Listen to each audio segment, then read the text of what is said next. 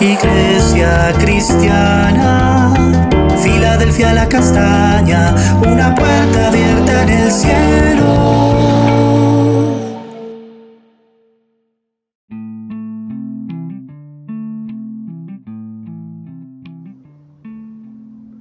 Amada Iglesia, muy buenos días. El Señor les continúe bendiciendo. Iniciamos esta semana eh, con los devocionales con el altar familiar. Hoy vamos a estar mirando Eclesiastés 9, a 3, 9 13 a 16 en la versión Palabra de Dios para Todos. Eh, esta parte de la escritura eh, la he titulado Prevalece la sabiduría. Dice así la Biblia. Tuve ocasión de ver a un sabio haciendo algo que me pareció muy inteligente había un pueblo pequeño y con pocos habitantes. Vino un rey muy poderoso y sitió con sus ejércitos a ese pueblo. Pero en ese pueblo había un sabio que era pobre, pero que usó su inteligencia para salvar al pueblo. Sin embargo, una vez acabado todo, se olvidaron del sabio pobre. A pesar de todo, yo creo que la mejor fortaleza que se puede tener es la sabiduría. Y aunque esa gente se olvidó de ese sabio pobre y dejaron de escucharlo, yo sigo creyendo que la sabiduría es mejor. El mundo y su sistema de valores, el rasero del mundo, miran generalmente todo lo que se puede palpar lo tangible. Sin embargo, la Biblia dice que es mejor lo intangible, lo invisible, porque es eterno. De la misma manera, la sabiduría es un intangible y tiene mayor valor que el mucho dinero o el poder humanos u otros tangibles. Además, no excluye a quien la posee por posición social, bienes, sexo, raza, etc. La sabiduría en su esencia es fortaleza, jamás debilidad. Ahora, el conocimiento puede ser utilizado para hacer lo malo, pero la sabiduría jamás es mala porque utiliza el conocimiento para hacer el bien. Es decir, tiene cabida dentro de la moral. Tampoco, como hemos visto, hace acepción de personas. En la escritura de hoy aparece una historia con moraleja acerca del uso de la sabiduría.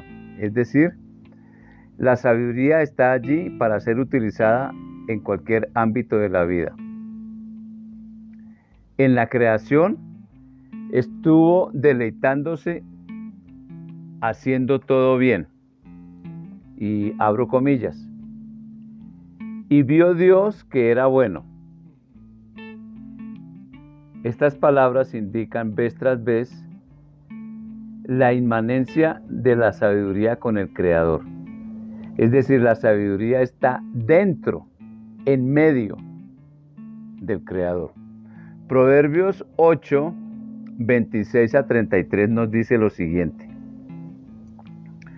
Cuando Él no había hecho aún la tierra y los campos, ni el polvo del mundo, cuando estableció los cielos, allí estaba yo.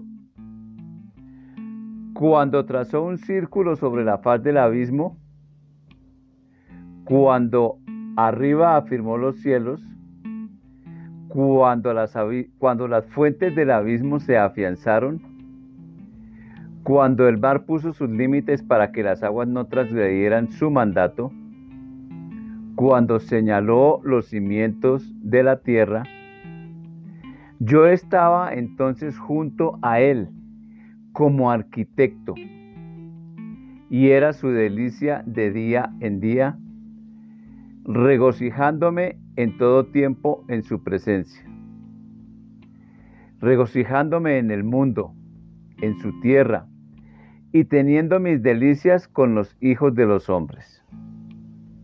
Ahora pues, hijos, escuchadme, porque bienaventurados son los que guardan mis caminos. Escuchad la instrucción y sed sabios y no la menospreciéis. Todo lo creado ha sido de una manera u otra afectado por la sabiduría de Dios y esta es personificada. Esta escritura se complementa con 1 Corintios 1.18 y su contexto, al hacerse presente el Cristo crucificado en la historia humana. También en Colosenses 1, 15 a 17 se hace eh, una, digamos, como una explicación de la sabiduría. ¿Y quién es? Nadie puede ver a Dios, pero Cristo es Dios en forma visible. Él existe desde antes de la creación y es supremo Señor de toda ella. Con su poder creó todo lo que hay en el cielo y en la tierra, lo que se ve y lo que no se ve, ya sean ellos seres espirituales, poderes, autoridades o gobernantes. Todo ha sido creado por Él y para Él. Cristo existió antes de todas las cosas y todo el universo sigue su curso gracias a Él. Tenemos rasgos de su sabiduría, por su diseño, también hay, en lugar, hay lugar en nosotros para la sabiduría de Dios. Tú que escuchas en este día, ¿el lugar que le pertenece a Cristo es de Él? Si no es así, este es el momento para dárselo. Vamos a orar. Amado Dios, te damos gracias porque todo lo que tú has hecho es perfecto. Gracias por ese diseño nuestro. Y hay un lugar que le pertenece a Cristo. Gracias Señor por ocupar ese lugar, porque hemos tomado la decisión de dártelo, Señor.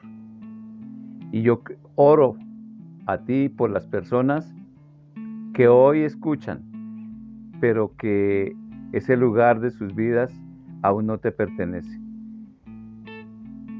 Amado Espíritu Santo, convéncelos, redargúyelos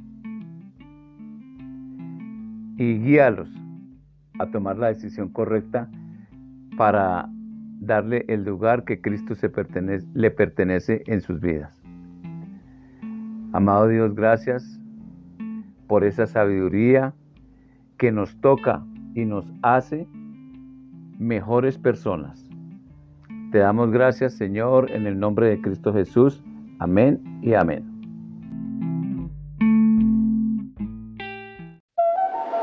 Iglesia cristiana, Filadelfia la castaña, una puerta abierta en el cielo.